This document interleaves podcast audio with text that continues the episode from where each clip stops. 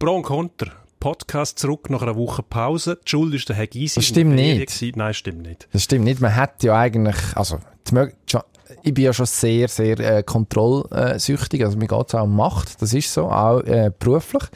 Ähm, aber jetzt in diesem konkreten Fall hätte ich zugelassen, dass man eine Ferienvertretung an das Mikrofon gelassen hat, ausnahmsweise. Wenn es jemand ist, wo man nicht gefährlich wird, also logischerweise bei jemandem, der dann grundsätzlich nur Leute neben sich duldet, die schwächer sind und wo wir, wo wir nicht können, wo wir, äh, wo wir nicht karrieretechnisch oder anderweitig können reinpfuschen. Also, mhm. man ist ja nicht blöd. Und darum, ähm, ich weiß auch nicht, nein, hättet ihr doch, aber ihr habt nicht letzte Woche.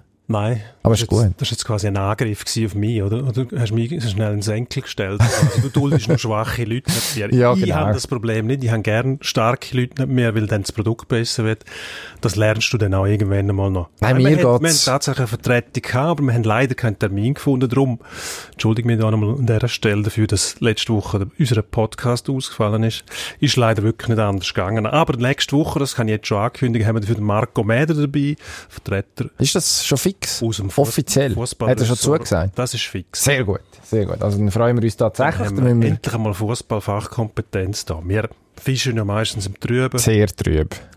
Aber wir bemühen uns halt. Ja, wir wie, wie wir so sind. Genau, richtig. Aber jetzt, äh, ja, eigentlich ist das immer ein kurzes Intro, bevor ja. nachher das Jingle kommt. Das Und Jingle, nachher, wo, wir, wo, wir, wo wir auch noch mitbewerben. Oh ja. Neues Jingle. Ja, also jetzt. Unsere Produzentin Jennifer hat das zusammengebastelt. Hat ganze Arbeit geleistet. Ich finde, zusammengebastelt ist äh, ein bisschen profan formuliert für das, was sie da im Schweiß ihres Angesichts nächtelang fabriziert hat, glaube, äh, komponiert. Doch, doch. Nein. Jenny, doch, ich bin sicher. Das macht sie das mit einem Fingerschnippen, hat sie das erledigt. Das glaube ich eben nicht. Das, das ist, eben das sehr ist, geschickt. Das braucht man nicht lange. Das ist eben Kunst, oder? So schwierige Sachen, so einfach auszusehen, das zeichnet wahre Größe aus. Und ich würde sagen, das ist jetzt in ihrem Fall offensichtlich so gewesen. Darum unterschätzt du jetzt wahrscheinlich ihre Leistung ja. massiv. Aber komm, wir sagen kurz noch über was wir reden. Wir reden über Fußball, IB, FCB und ein bisschen über GC und Portugiesen.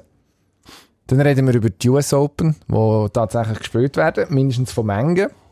Black Lives Matter Strike im Black Lives Matter Strike, ich glaube, ich habe es noch nie richtig gesagt. Black Lives Matter Strike. Black Lives Matter, ja. Genau. Mhm. Im US-Sport und über... Ein bisschen Golf und... Äh, Velo. Der Fritz Scherwe. Ja. Pro und Contra. Sportstreitgespräch mit Dino Kessler und Emanuel Gysi.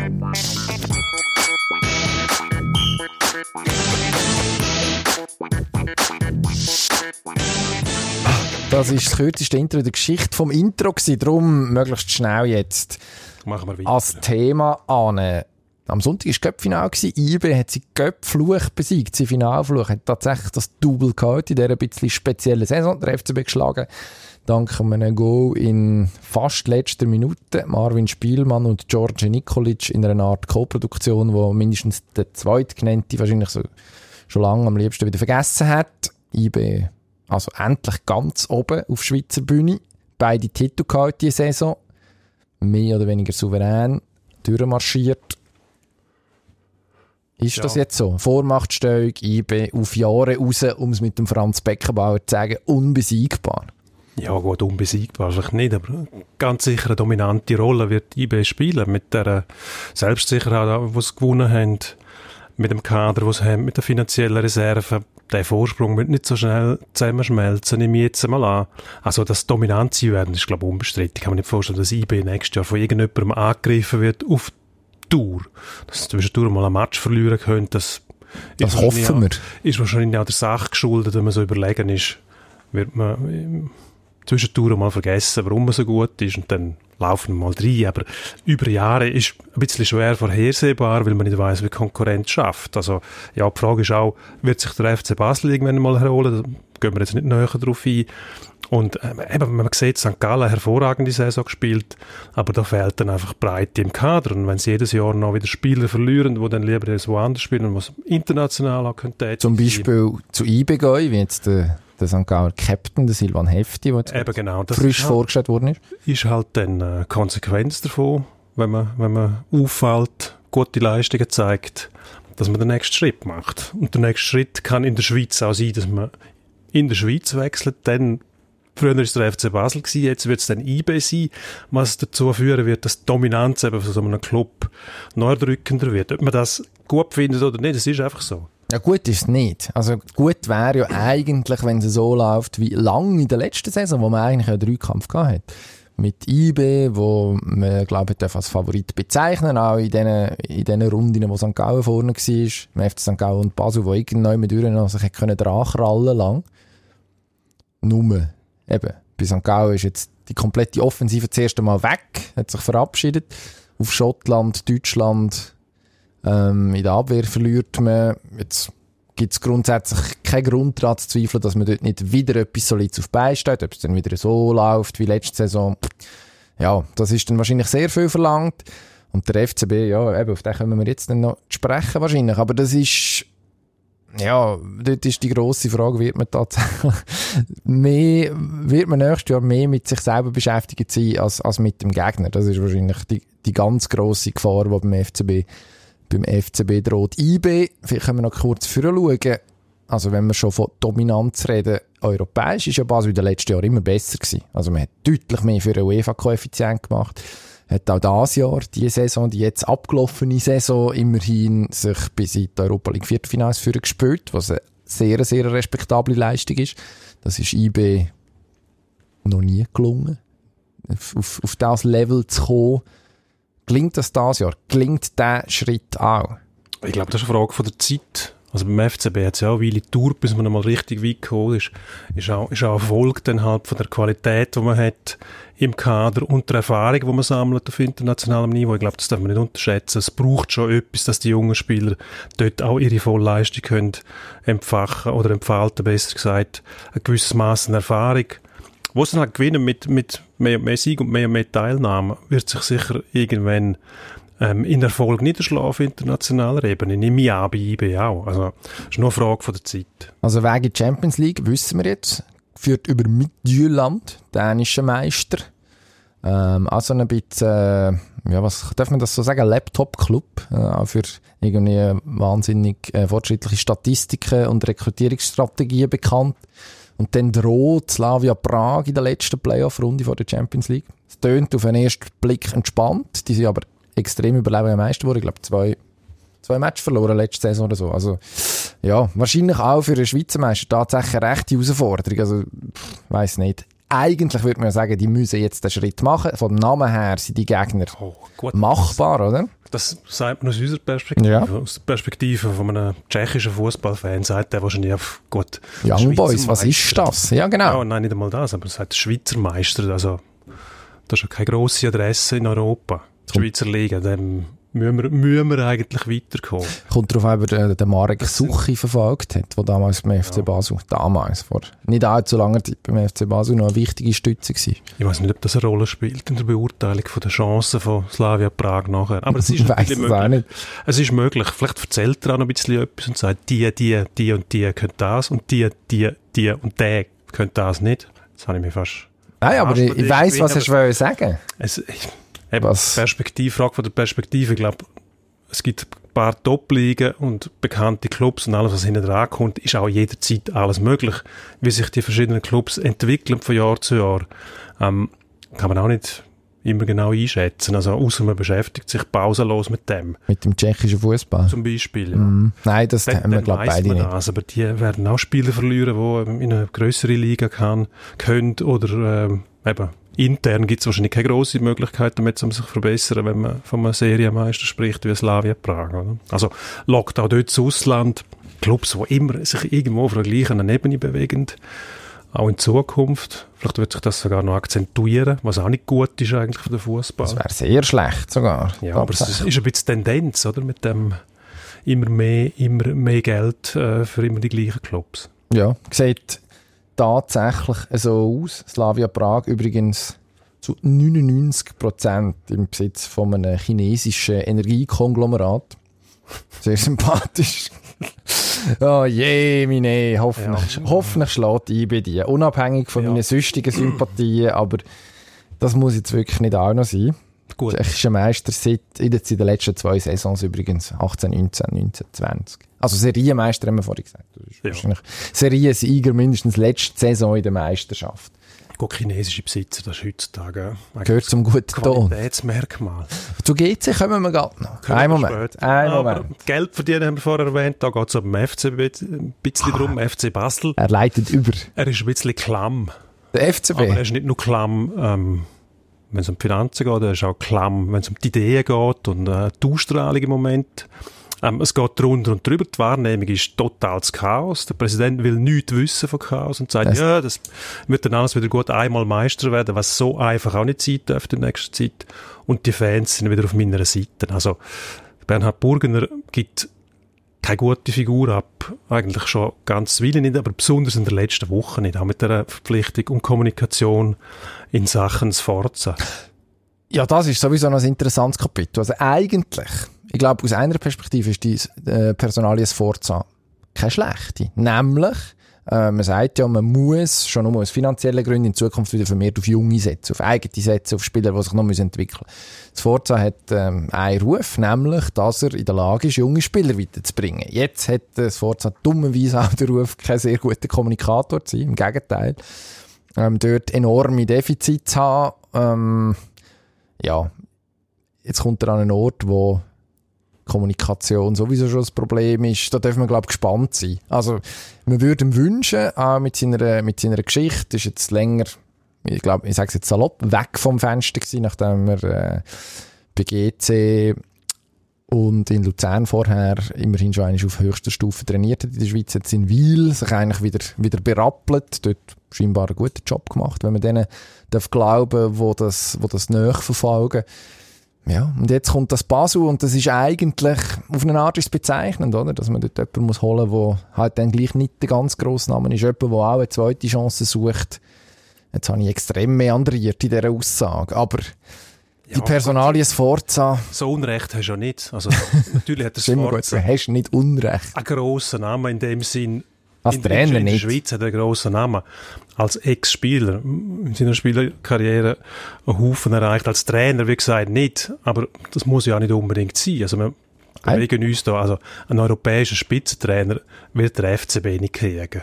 Wahrscheinlich nur einen, was der einst wird, vielleicht. Ja gut, aber das ist absurd. Das weiß man einfach im Voraus nicht. Ja gut, aber das wäre dann in Zukunft. Das ist auch wieder im Trüben gefischt. Ja, Man sagt, gesagt. Ein europäischer Spitztrainer ist einer, der jetzt ein europäischer Spitztrainer ist und nicht einer wird. Okay. Das meine ich, das kann wird, wird er nicht kriegen. Also muss er sich irgendwo bedienen, wo es halt noch möglich ist. Vielleicht hat man den Namen auch gewählt, weil man irgendwie von anderen Problemen will ablenken und denkt, es hat ja wieder einen großen Namen als Trainer, einen scheinbar grossen Namen als Trainer dass wir uns dort nicht nur mit Vorwürfen gefallen lassen, ja, wer ist denn der, den kennt man nicht, was ja eigentlich auch kein Problem wäre, wenn Qualität stimmt. Ich weiss eben, da zehren verschiedene Kräfte innerhalb von dem FCB auf allen Seiten, das merkt man ein bisschen. Ich glaube, man muss dem Schwarz aber schon eine Chance geben, sich nochmal zu bewähren. Er hat sich ja ein bisschen verändert, hat es geheissen.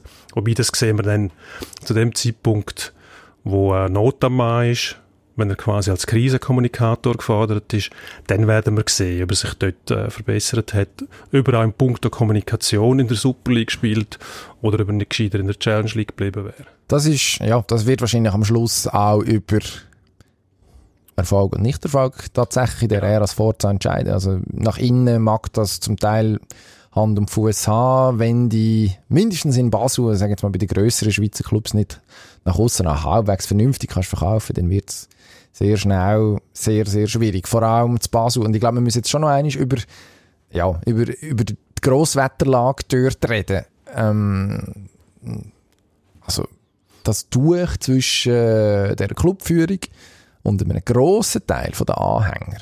Ja, das am Wochenende wieder gemerkt. Ich war wieder mal auf Besuch gewesen, nachdem ich jetzt seit zwei Wochen nicht mehr äh, in der Stadt Basel wohne. Habe äh, schon das Reissen gehabt und bin geschwind heim.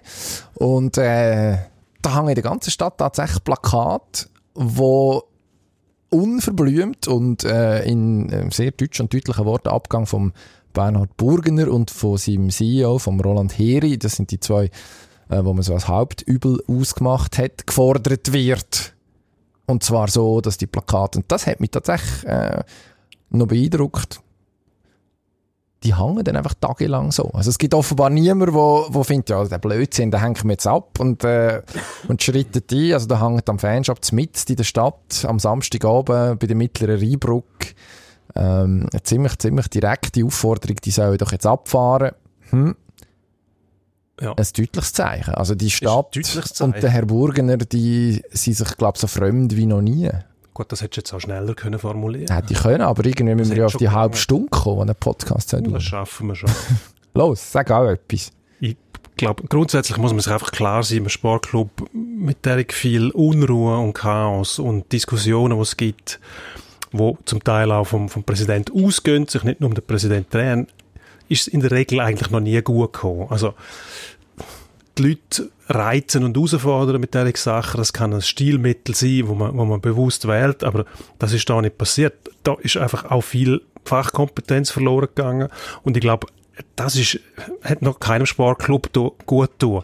Das sieht man immer wieder. Und wenn der Präsident so oft in den Medien ist und sich muss erklären und immer wieder ähm, sich wehren muss, auch sich Vorwürfe äh, ausgesetzt sieht und die dann quasi äh, vom Tisch redet, ohne näher darauf einzugehen, ich, ich sehe da eigentlich keine grosse Zukunft mehr da muss, muss auch wieder Fachwissen in den Club kommen und die weigern sich offensichtlich, zu mit dem Burgener zusammenzuarbeiten, weil sie merken, wenn ich mit dem zusammenarbeite, dann geht das nicht gut, dann kriege ich nachher auch ein Stück etwas ab von dem, von dem ganzen Schaden, der dann entsteht. Also ich glaube, da muss man sich schon irgendwo mal bewusst werden, um was es da überhaupt geht. Es geht um einen Club, der jahrelang Nummer eins war in der Schweiz, wo gut verdient hat, wo große Reserven hat und das hat man innerhalb kurzer Frist alles in einen Scherbenhaufen ver verwandelt. Mehr oder weniger, nicht alles, aber zum grossen Teil. Auch der Umgang mit Marcel Koller zum Beispiel, äh, irgendwo mal klarer Schnitt, frühzeitig klar kommuniziert, ist auch nicht passiert. Also da richtet man einfach auch Schaden an, zum Beispiel auf dem Transfermarkt. Agent und Spieler beobachten so einen Club ja ganz genau und wenn man merkt, oh, da läuft etwas schief, man weiß nicht mehr genau, in welche Richtung das geht, lässt man lieber die Finger davon. Da ist jetzt noch nicht so viel passiert. Der Burgener hat, wie du mir vorher erzählt hast, so schön auch erzählt, gut, das habe ich auch bei, bei uns können lesen, dass ja gar kein Angebot für die Spieler, die noch Interesse um sie eingegangen sind, was ja auch nicht ganz nachvollziehbar ist. Also, Tatsachen stehen nicht gibt Doch, du sagst alle, alle und es gibt kein Widerspruch dafür, dass es besser wird im Moment. Ja, das ist, glaube ich, das Problem, oder? Also, an und für sich, also der Burger sagt ja immer grundsätzlich, was wollen die Leute eigentlich? Wir sind im Europa League Viertelfinale gewesen, wir sind im Cup-Final gewesen. Da muss man vielleicht noch dazu sagen, dass man nicht ein Superligist rauskegeln auf dem Weg dort. Also mit gegen Amateur und gegen Challenge-Ligisten sich dort reingespielt. Kann man nichts dafür für das los. Aber trotzdem, also Konkurrenz, so eine Riesenleistung, es tut mir leid, ist es für einen stolz FC Basel grundsätzlich mal nicht. Ähm, und nachher Platz 3 der Meisterschaft. Also ich meine, wenn ist der FC Basel das letzte Mal Dritter geworden? Dann müssen wir lang, lang zurückblättern. Dann müssen wir dann also schon ehrlich sein. Tatsächlich. Und man hat zwar gesagt, wir müssen kleinere Brötchen backen, wir machen das mit eigenen Leuten. Jetzt hat man die eigenen Leute, das sind die Herren Streller, Frey, Ceccaroni gewesen, wo man so ein bisschen als, als Legende vorgeschoben hat, um auch irgendwie den rot-blau ähm, hausgemachten Weg symbolisieren. Ob man den jetzt beschreitet oder nicht, hm, ist noch schwierig zu sagen. Das, die Nachwuchsarbeit, die scheint immer noch einigermaßen in Ordnung zu sein. Man hat jetzt zum Beispiel einen Herr Marchand am Wochenende gesehen spielen, der aus der eigenen Jugend kommt, der das eigentlich vernünftig gemacht hat, mindestens in der ersten Halbzeit, aber jetzt gehen wir sehr ins Detail und man sollte uns ja eigentlich kurz fassen der, auf dieser Plattform. Ähm, genau, nein, aber was, was offensichtlich ist, also man hat die, ähm, die Legende, die man eigentlich gehabt hat, zum, zum Glaubwürdigkeit zu schaffen, vergrault. Jetzt kann man sagen, dass sie eingebildete Säcke, die Haltung kann man haben und sagen, denen hat man zu wenig keine Ahnung, den Schmaus gebracht und äh, der Herr Streller und der Herr Frey und der Herr Ceccaroni, der jetzt auf Indien versetzt worden ist, ähm, ja, sie selber nicht am richtigen Ort gewesen, die Haltung kann man haben, es hilft einfach nicht. Es hilft nicht. Es hilft einfach nicht, tatsächlich. Weil, wenn, wenn du nach außen willst, vermitteln dass da irgendetwas aus dieser Tradition raus, wo der FCB dafür steht, tatsächlich soll entstehen, etwas Neues, was nachhaltig ist, ja, dann fehlt im Moment, glaube ich, jedem, der ein bisschen sich für den FC Basel Wohlwollen interessiert, ja, so ein bisschen Tatzeichen dafür, wo, die, wo das soll herkommen. Keine Ahnung, wie der Karli Odermatt. Ja. Ja, das ist, ist, ist, ist ein guter Typ, glaube ich, aber es gibt wahrscheinlich nicht viele Leute, die da jetzt als, als extrem kompetenter Einflüsterer sehen, zum Nein, der hat mir eigentlich geholt, um ein bisschen Hände schütteln. Also gut, das ist ja vorher schon gewesen. Ambassador ist er vorher schon gewesen, vom FC Basel, unter der alten Führung. Die Rolle ist ihm eigentlich auf der Leib geschneidert gewesen, das hat er auch sehr gut gemacht. Aber jetzt, der im Verwaltungsrat, der mitredet, ich meine, der Frey zum Beispiel, hat mir immer gedacht, das ist einer, der sehr ehrgeizig ist, zielstrebig, und wenn man so einen holt, muss man vielleicht dem einmal zulassen. Also, der hat ja keine Idee zum FC Basel schaden. Und vielleicht muss man... Gegenteil. Also, die Fachkompetenz muss man halt pflegen und hegen. Und wenn man, wenn man merkt, dass derige Leute nicht können zusammenarbeiten mit einem Präsidenten, der offensichtlich außer Rand und Bank geraten, dann wer stellt denn die Frage, ähm, wie lange geht denn das noch mit dem Präsidenten? Also wer kann den Präsidenten überhaupt ablösen? Man kann ja nicht zwingen, seine Anteile zu verkaufen. Nein, kann man nicht. Also gut, dann wird, äh, wird sich's, wird sich's weisen. Entweder merkt er selber, dass er dermaßen unbeliebt ist mittlerweile in Basel, dass er sagt, das war eigentlich nicht das Ziel gewesen. Oder er ignoriert es und sagt, ich bringe den Karren wieder aus dem Dreck und dann werden sie mir zujubeln. Das ist ja das, der Weg, den er eigentlich gewählt hat jetzt. Er hat gesagt, der Meistertitel und dann ist es wieder gut. Ich glaube, er unterschätzt da einiges. Ähm, und ich glaube, er unterschätzt auch die Leute tatsächlich, die dann eben doch nicht nur den Erfolg sehen Weil den haben sie gehabt. Und eigentlich hat man sich ja darauf gefreut, dass nach äh, reihenweise Meistertitel unter Häuslerheiz etwas Neues, etwas Regionales kommen, ein bisschen kleiner. Ähm, also da, so einfach ist dann die Rechnung wahrscheinlich nicht. Ja, aber dann musst du davon ausgehen, dass es viel einfacher ist, wenn du Unterstützung hast von den Fans zum Beispiel. Wenn du gut dastehst, dann kannst du einen zweiten Platz oder vielleicht sogar im Notfall mal einen dritten Platz eben auch mit diesen Argumenten verkaufen. Aber wenn gleichzeitig alles drunter und drüber geht und die, du die dermaßen unbeliebt machst, nicht nur bei den Fans, sondern auch bei, bei ehemaligen Spielern, die die Fans auch noch schätzen als Clublegende, dann äh, hast du nicht verstanden, was es im Sport geht. Und ich glaube, das ist beim Burgener ein bisschen der Fall. Also es ist mindestens kommunikativ hundsmiserabel. Ich glaube, das kann man sagen. Ähm, und wenn man dann steht, letzte Woche und sagt, ja, es ist eigentlich alles okay, ähm, hm. Ja, dann hat man, also beweist man mindestens, dass man nicht so ein wahnsinnig gutes Musikgehör hat für, für das, was um den Club herum passiert. Weil sehr viele Leute, die dem Club nur das Beste wollen, äh, würden, ja, geben dir im Moment schriftlich, dass nicht alles okay ist. Definitiv nicht. Aber gut. Sind wir gespannt. Ich glaube, es ist nicht gespannt. das letzte Mal, wo wir über den FC Basel geschwätzt haben an dieser Stelle. Gespannt wie die Tennisseite, darum uh, wechseln sehr gut. US Open. US Open. Der Joker macht's oder Konkurrenz ist zwar rum, aber nicht so bekannt wie normalerweise. Nadal Federer fehlend. Ähm, er hat sich jetzt da wirklich auch schon recht äh, zum Fenster ausgelehnt mit diversen Äußerungen. Einmal hin, einmal her, dann will er eine Spielergewerkschaft gründen, wo quasi noch mehr als Spaltbild funktionieren wird, als das mittlerweile schon so ist. Ähm, spielt eine ganz komische Rolle, der Typ, muss ich ehrlich sagen. Also ja. In einer Adria-Tour immer, immer irgendwie auf Abwehr. Es kommt einem so vor, wenn es, wenn es so ein verwöhntes Kind, das plötzlich nicht mehr kriegt, was es will und sich dann mit Händen und Füßen gegen seine Eltern wehrt, wo in dem Fall der Nadal, hm, nein, das Bild wird ich eigentlich nicht, nicht zeichnet haben, Nadal Federer als Eltern von Djokovic. Aber du weißt, was ich meine. Mhm. Das sind so ein bisschen die, die grossen Figuren, die einen gewissen Stil haben. Federer sowieso, Nadal auch zum Teil, muss ich sagen. Dürfen wir sagen. Und dann kommt Djokovic, wo irgendwie, der will zwangshaft einfach anders sein, dunkt mir ich kaufe ihm das einfach nicht alles ab. Ich glaube, der spielt irgendeine Rolle, um sich ins Bewusstsein der Leute drängen quasi, weil er einfach nicht an denen vorbeikommt, egal wie viel Grand Slam dass, dass er gewinnt. Also Sympathiewert wahrscheinlich auf Minimum mittlerweile. Ja, das ist das grosse Problem, oder? Also irgendwie, äh, ist jetzt, gut, das ist sehr Bauchgefühl, aber er wirkt mindestens auf mich in, vielen Fällen, wenn er öffentlich auftritt, auch nicht furchtbar authentisch. Also das genau. schlimmste Szene, also schlimm, nein, schlimm ist es nicht, es ist nur Sport und überhaupt, aber es gibt die Szene nach, der, nach dem Wimbledon-Sieg, wo er, äh, hat er jetzt mehr als einig gemacht, äh, dass er dann, dass er dann abknüllt und das Gras, der Rasen ins Mund nimmt, der Rasen probiert und es wirkt so, es ist so, es wirkt so, als ob er sich das vorher überlegt hat. Das muss ich jetzt machen, das ist eine gute Idee, das könnte noch kultig überkommen. Und dann macht man es und dann schaut man auch, dass die Kamera gerade richtig ist. Und das machen die anderen womöglich auch in ähnlicher Form. Aber dort wirkt es mindestens nicht so aufgesetzt. Also es ist, ja, äh, es, es, gibt ein sehr ein unglückliches Bild ab und für sich, was er macht. Ich meine, die Adria-Tour, das ist nachher noch eine neue, eine neue Dimension von Ignoranz gewesen, das muss man einfach sagen. Und wenn, wenn er jetzt kommt und sagt, ja, er würde es eigentlich wieder gleich machen und er sieht sich da als, als Sündenbock für Sachen, wo er eigentlich nichts dafür kann.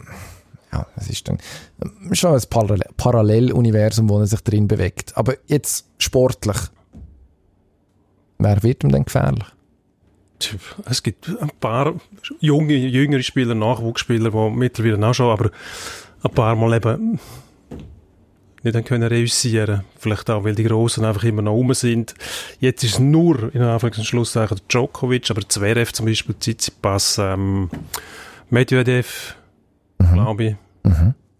zum Beispiel, wo Chancen haben, um ihn zu schlagen. Wenn er wirklich hundertprozentig fit ist, glaube ich aber nicht, dass die an dem vorbeikommen. Ich glaube, die Chance ist noch nie so gut gewesen wie jetzt. Ich weiß es aber nicht. Und ist zwar aus einem einzigen Grund. Jetzt Kristallkugel Gysi. Es hat keine Leute. Ah, es ist gut. niemand auf der Tribüne. Und normalerweise sagt man doch, wenn der grosse Star, der Grand Slam-Sieger, und da gibt es im Moment genau drei von denen, ganz grosse Namen, wenn dir die gegenüberstehen und dann fährst du gut an und liest vielleicht einen Satz, zwei vorne und plötzlich fährst du an studieren und dann kommen die Zuschauer ins Spiel. Ich meine, also, haben wir als Schweizer beim Roger Federer Dutzende Mal können beobachten dass da irgendein aufmüpfiger Aussenseiter irgendwann doch ins Grübeln gekommen ist und eingeknickt ist. Und das kennen Gegner von Djokovic und Nadal auch. Und wenn jetzt in, in New York vor leeren Rängen plötzlich dort stehst und du spielst gut und die Atmosphäre ist gar nicht so viel anders als irgendwo an einem kleinen Turnier oder sogar auf einem Trainingsplatz. Vielleicht hat das einen Effekt. Also wenn ich Geld setzen und das muss ich Gott sei Dank nicht, dann Tsitsipas, der kann ich glaube im Halbfinale, wenn ich es richtig sehe, auf Djokovic treffen, kann sich jetzt einspielen, hat vernünftiges Auftaktturnier gehabt, jetzt da im Vorfeld, das Cincinnati-Turnier, das auf New York verleiht worden ist. Ja gegen, gegen Ranic, glaube verloren. Und jetzt Lust, lustigerweise schon zum zweiten Mal das Jahr. Also, man muss einfach hoffen, dass er nicht gegen Milos Raonic muss spielen. Du hast da zuerst gehört, Tsitsipas. Wird der, der die Gut. Grand Slam Serie Sieger Phalanx durchbricht? Also ich weiß nicht, ob mir die, die Theorie wirklich einleuchtet oder nicht, weil die jungen Spieler, die wir jetzt genannt haben, die sind ja schon vor Haufen Leute auftreten, die kennen die, die Mechanismen, auch die Dynamik, die entstehen kann, wenn ein Haufen Leute rum sind. Außerdem der Joker ab und zu auch, ja, jetzt nicht ganz so beliebt wie alle anderen, wo dann aus dem Publikum raus einen Haufen negative Rückmeldungen kriegt und er sich auch schon beklagt hat darüber. Ich glaube, wenn es ganz ein junger Spieler wäre, der vor Haufen Leute spielen muss, wo man aber auch nicht kennt, also nicht im Rang vom Zverev oder vom Tsitsipas, dann, ja, vielleicht macht es etwas aus, wenn es nicht so viele Leute hat. Ich, ich weiß ehrlich gesagt nicht, wie der Djokovic reagiert, wenn es gar keine Leute hat. Also ich habe jetzt noch nie Spiele gesehen auf so einer Bühne.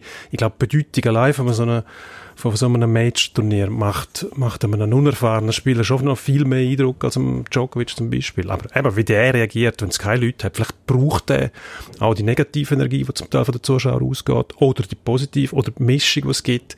Wahnsinnig schwierig vorherzusehen, weil man es einfach nicht kennt, oder? Man hat, äh, das Grand Slam-Turnier vor leeren Rängen. Wann hat das, hat das schon jemals gegeben? Ich glaube, in der Keine Ahnung, aber wenn... Haben so ohne Zuschauer gespielt, aber auch nicht lange. Irgendjemand ist dort sicher schauen damals. Ja, vielleicht bei den ersten Match, aber das sind noch keine Match gewesen. Also. Aha, nein, also ich meine Grand Slam, eben ja, ist genau, nein, also Profis... Bedeutung von dem Turnier mit Zuschauern, logisch, ohne Zuschauer, ganz etwas anderes, ja. Profisport gibt es ja eigentlich nur, weil es irgendjemanden gibt, der es sehen Absolut. Hm. Hm. Ha! Ja. Was haben wir gesehen am Wochenende? Mark Hirschi, Tour de France, äh, hat tatsächlich auch angefangen. Ähm, heute, Dienstag, die vierte Etappe, während wir aufnehmen. Wer weiß, vielleicht hat er jetzt, bis der Podcast draussen ist, sogar eine gewonnen. Am Sonntag, junge Berner auf Platz 2 gefahren, der Mark Hirschi, nur vom Herr Alaphilippe geschlagen wurde im Endspurt haben wir endlich wieder einen, der für die grossen Rundfahrten, der für grosse Siege zu brauchen ist. Ein Velofahrer. Du kannst Fragen stellen. ja. Weißt es du?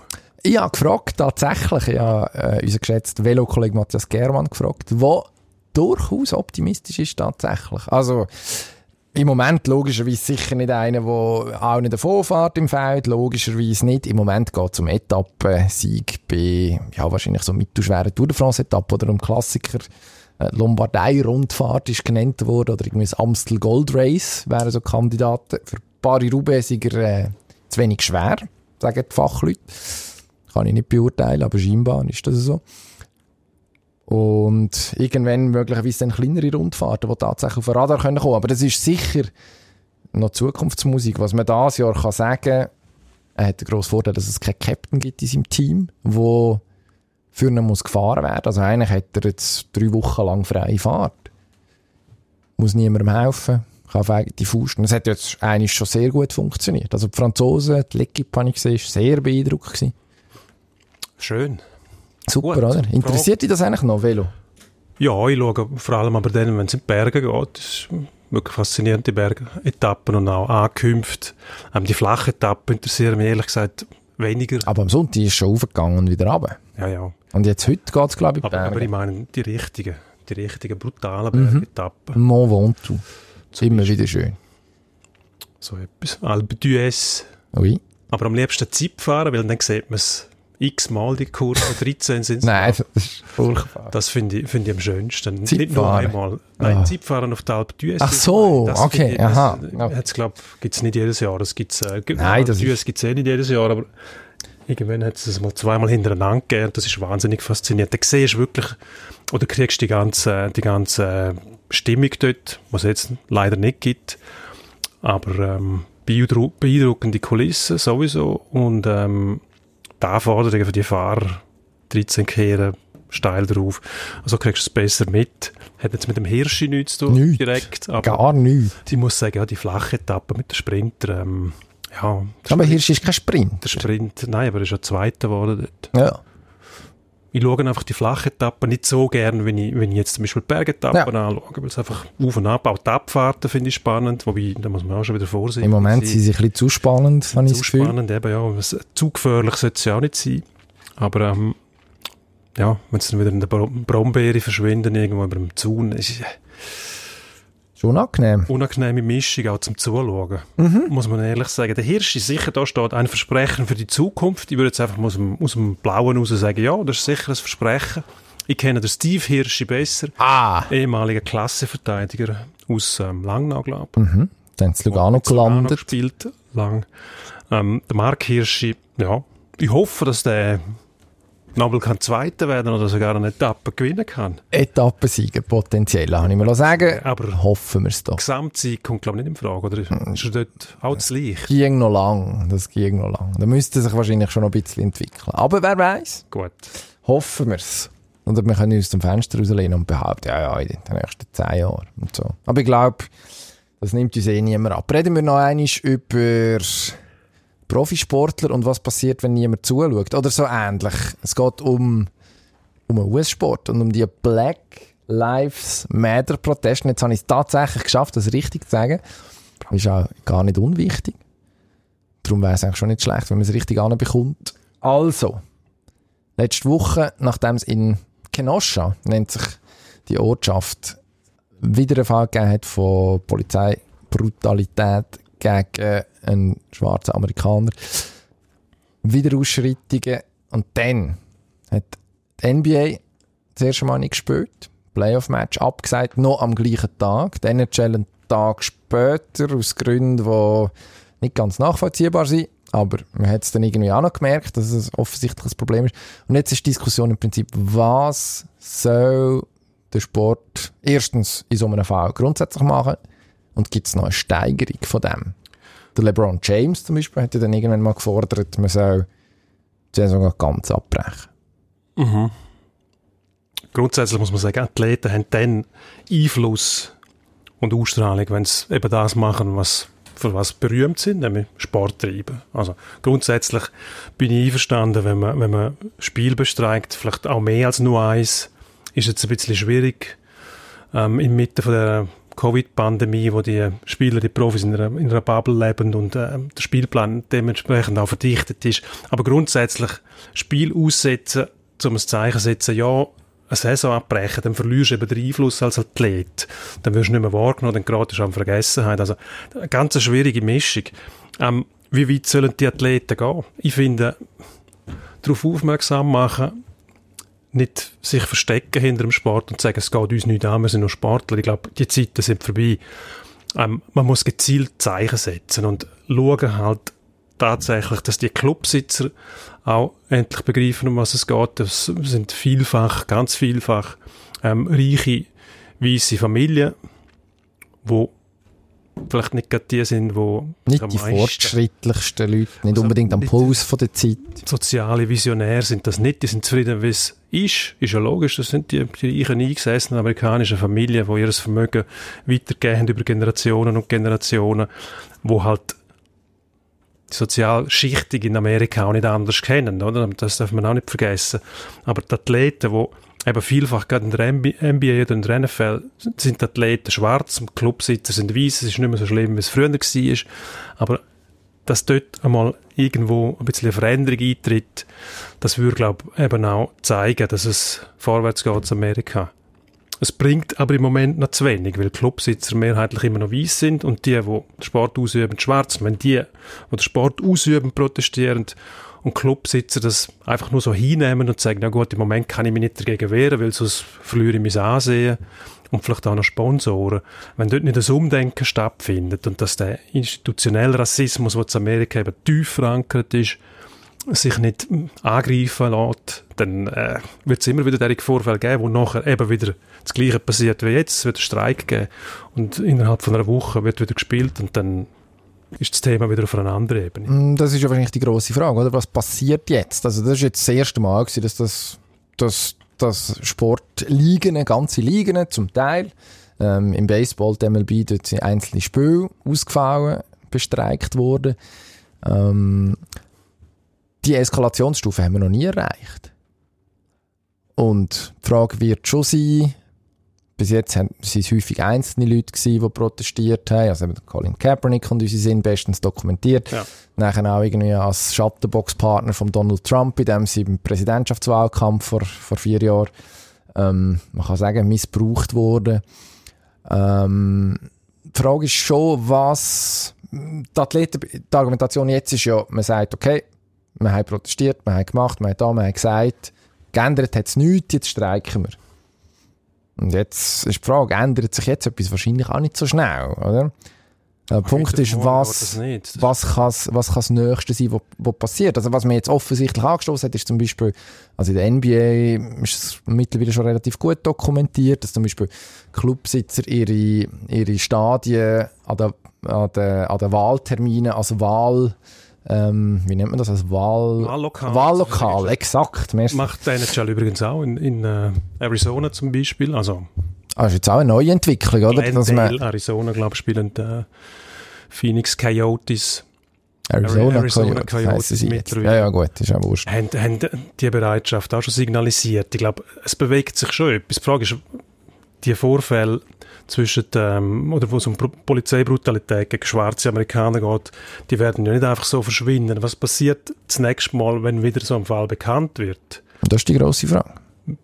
Wie weit sollen sie denn gehen? Sollen sie wirklich aussetzen oder wieder einzelne Spiele aussetzen oder, oder eine Saison abbrechen? Das fragen wir uns. Und das Problem ist eben, was sind die Auswirkungen davon? Von der Clubsitzer sagt natürlich, wenn ihr nicht spielt, verlieren wir Fernsehgelder und so weiter, dann müssen wir uns anders orientieren. Dann schmeißen es wahrscheinlich alle raus und sagen, die Verträge haben ihr quasi nicht erfüllt, also sind sie nicht mehr gültig. Können sich das die Leute leisten? Ich sage jetzt einen LeBron James schon, der hat... Der hat seine Schöfel im Trockenen. Genau. Andere weniger. Die Wahrscheinlich. haben das erst noch vor. Die Frage ist also, natürlich... Die auch nicht einverstanden sind. Es ist, es ist ein wahnsinnig komplexes Problem, oder? Ich denke eigentlich, dass ähm, eine schrittweise Eskalation muss da sein, dass man nicht in Vergessenheit gerät. Das heißt, nächstes Mal vielleicht nicht nur ein Spiel bestreiken, sondern eine Woche lang in Streik treten. Natürlich gibt das, wirft das wieder andere Probleme auf mit dem, mit dem Spielrhythmus, mit dem Kalender und so weiter. Aber ich glaube, dort muss man einfach mal sagen, was ist wichtiger. Ja, das ist die grosse Frage. Und zu lang hat ja der Sport tatsächlich sich einfach auf den Standpunkt gestellt. Ja. Und das hätte ich glaubt, äh, also, ja, Sport. Von allen anderen haben wir keine Ahnung. Das ist ein bisschen dünn, oder? Also, sind ja dann auch meistens alles mündige Bürger tatsächlich, mindestens auf dem Papier, sollten in der Lage sein, sich ja, zu den meisten Themen mindestens eine Meinung zu bilden ja, und sich entsprechend zu verhalten. Hat, also der ist jetzt auffällig, ich weiß nicht, ob der Alain Vigneault mitbekommen hast, der Trainer von den ja. Philadelphia Flyers, der ja. sich wirklich hat versucht rauszuwieseln, gesagt hat, ja, du angesprochen auf, die, auf den Streik, den es nicht gegeben hat am ersten Tag von diesen Protesten in der NHL.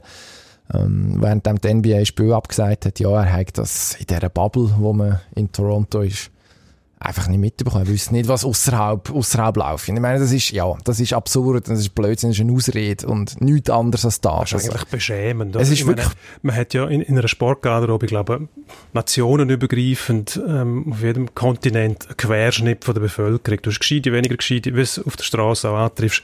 Und mindestens mitkriegen, was gerade läuft aktuell in der Gesellschaft und vor allem in Nordamerika, tut das jeder. Ja. Was mich interessiert, ist eine andere Frage. Das, was der Vigno gesagt hat, ist einfach nur billige Ausrede gewesen. Er hat sich wahrscheinlich wollen ausreden, weil er Angst gehabt hat, etwas Kontroverses was, zu sagen. was ich sage, kann nur falsch sein. Das ist ja so ein bisschen die Vorstellung, wo Haufen, das darf man auch nicht vergessen, Haufen dieser Sportler sind tatsächlich drauf getrimmt, ja nichts zu sagen, wo irgendwo könnte verwertet werden. Was auch keinen Sinn macht. Man kann sich jederzeit dezidiert äußern, wenn man das mit, mit Anstand und Stil macht, ist das immer möglich. Und in dem Fall besonders finde ich eigentlich, gibt es gar keine zwei Fragen oder zwei Antworten. Es gibt nur, man kann das, man kann das äh, weder gut finden, noch kann es einem nicht interessieren, man kann es einfach nur verdammen. Ja, also ich meine, die Geschichte wird, ja, ich glaube, relativ gnadenlos eindeutig sein am Schluss. Aber, was du wahrscheinlich sagst, ja. Also, zu lange hätte das im Sport funktioniert.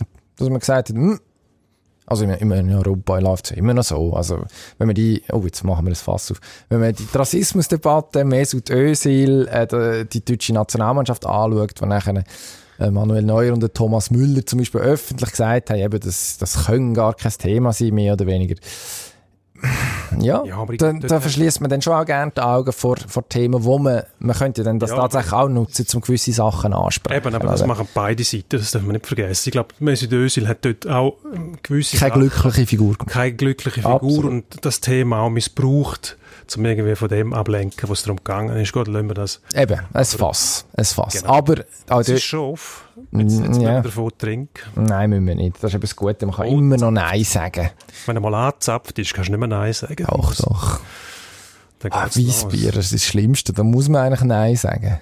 Ja, So schnell wie möglich davon säckeln. Zum Beispiel im Endspurt. Genau. Überleitung, los. Sehr Zack. Zack. Endspurt. Lassen wir los. GC bedient sich in Portugal und bei den Wolverhampton Wolves. Tja, Wanderers. Überraschend. Grosse Überraschung. Die Ehefrau vom Wolverhampton-Besitzer ist äh, GC-Besitzerin. Der Herr Mendes, Jorge Mendes, Spielerberater, dort grossen Einfluss bei dem Fosun-Konglomerat. Und dementsprechend scheint man bei GC entweder Leute zu holen aus Portugal oder aus Wolverhampton oder beides. Portugiesen, die aus Wolverhampton können, kommen.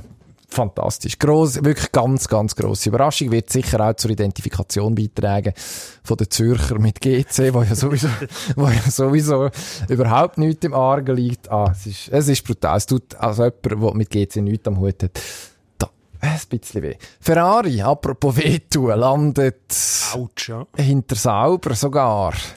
Der tiefste Tiefpunkt von allen Tiefpunkten.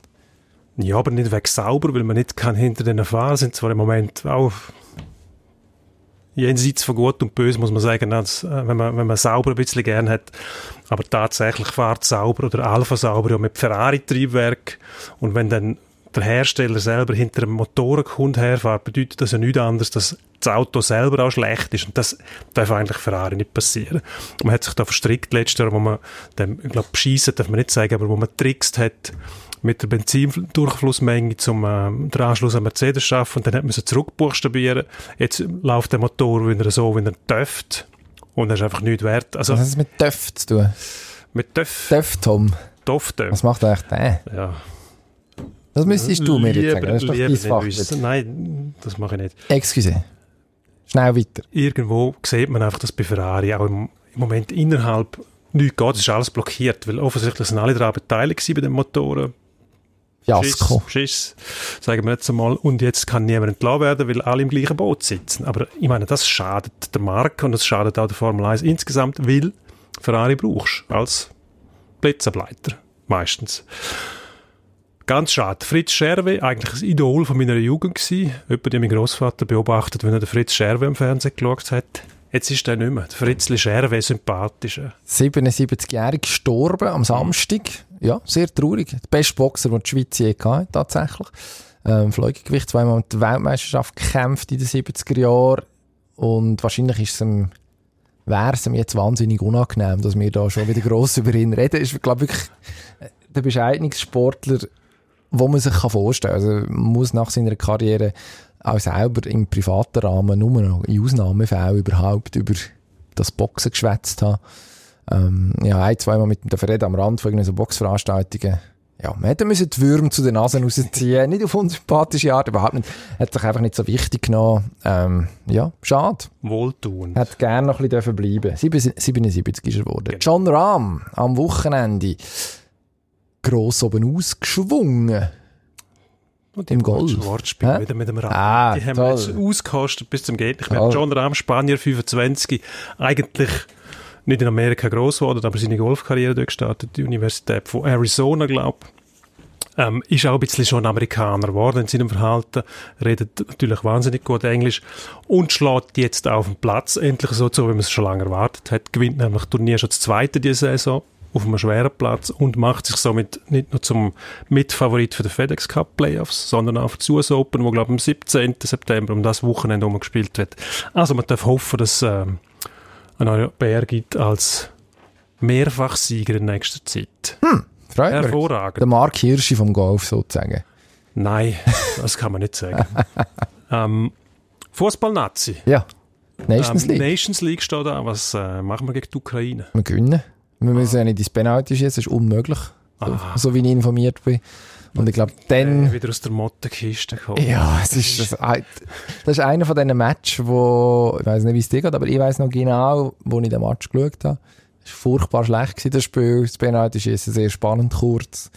Man hat irgendwann mal gemeint, man hat eine Chance, weil der Ukrainer ja auch den ersten Penalty verschossen hat.